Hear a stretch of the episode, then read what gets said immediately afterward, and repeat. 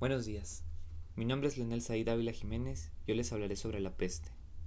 Un libro escrito en 1947 por el afamado autor francés Albert Camus, reconocido por obras como El extranjero, El mito de Sísifo y La caída, siendo reconocido por sus obras en 1957 con el Premio Nobel de Literatura.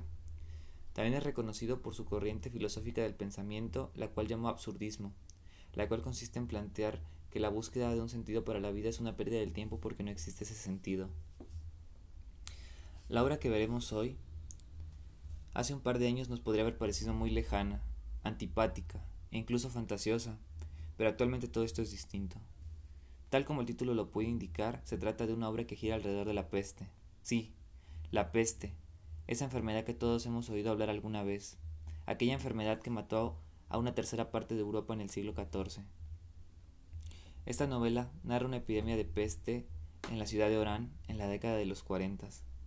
La trama se centra sobre todo en lo que vive el doctor Bernard Riux y las personas que lo rodean.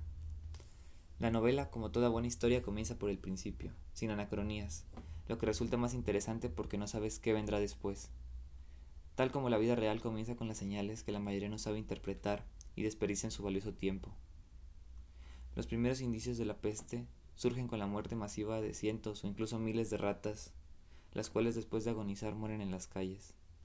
Esto alarma a las personas, no por querer saber la causa de su muerte, sino por los cadáveres que ensucian los diversos lugares públicos. Pero todo cambia cuando los que empiezan a morir son las personas. Después de eso conocemos las medidas drásticas que toma el gobierno y la desesperación de muchos por querer escapar, cómo cambia la dinámica de la ciudad y cómo lentamente se vuelve más silenciosa y triste. Durante toda la novela podemos encontrar paralelismos impresionantes con la actualidad y el COVID, pareciendo en ciertas partes una descripción de la realidad más que una novela. La novela tiene una fuerte crítica al comportamiento humano y lo que motiva a la gente a hacer lo que hacen, pero nunca se pierde la sensación de cautividad que caracteriza esta historia. La novela en muchas partes es desesperanzadora por la cantidad de enfermos, muertos y el sufrimiento de las personas.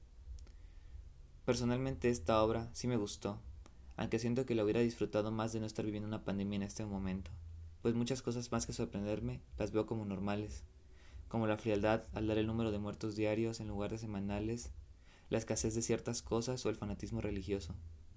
Sí recomendaría esta novela, aunque no en este momento, porque muchas cosas pueden resultar estresantes, deprimentes o poco esperanzadores, pero sin duda en algunos años la leeré de nuevo y podré recomendarla ampliamente.